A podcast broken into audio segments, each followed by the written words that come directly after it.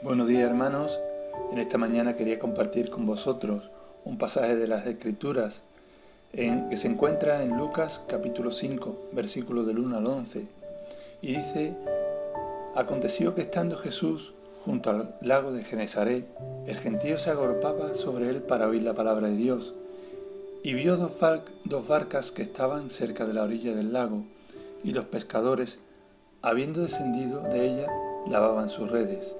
Y estando en una de aquellas barcas, la cual era de Simón, le rogó que la apartase de tierra un poco, y sentándose enseñaba desde la barca a la multitud.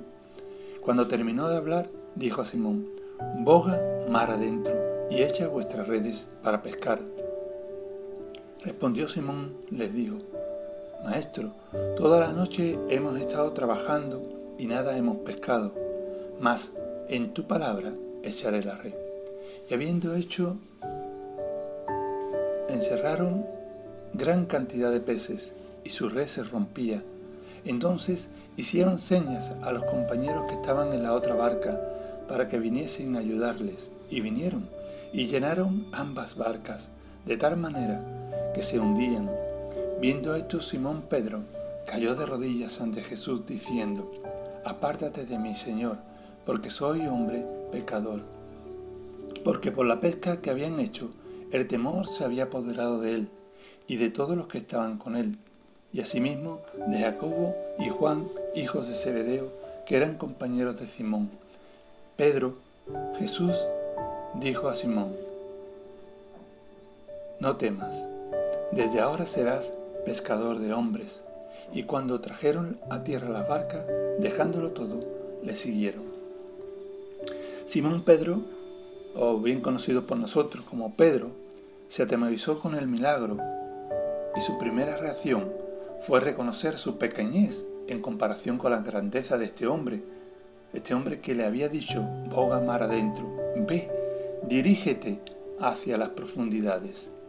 Pedro sabía que Jesús eh, sanaba enfermos y echaba fuera demonios, pero se maravillaba de que él estuviera al tanto de la rutina diaria que comprendiera su necesidad.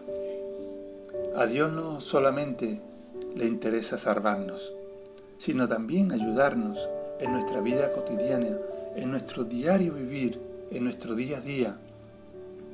Como Pedro, debemos reconocer nuestra naturaleza humana, que es pecadora, y como estos pescadores, debemos reconocer también que no podemos salvarnos a nosotros mismos.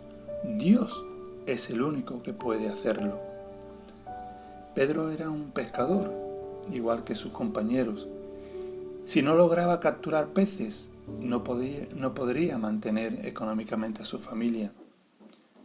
En el lago de Genesaret se pesca en la noche y en, agua poco profunda, no de día ni en aguas profundas. En cambio, Dios tiene un lugar especial donde se produce la pesca milagrosa y siempre es más adentro. A la orilla del mar se puede pescar algo, pero la pesca sobreabundante está mar adentro. Vivimos en tiempos de superficialidad espiritual y Dios nos está llamando a sumergirnos en las profundidades espirituales. Por ello, no temas estar mar adentro. Jesús va contigo en tu barca.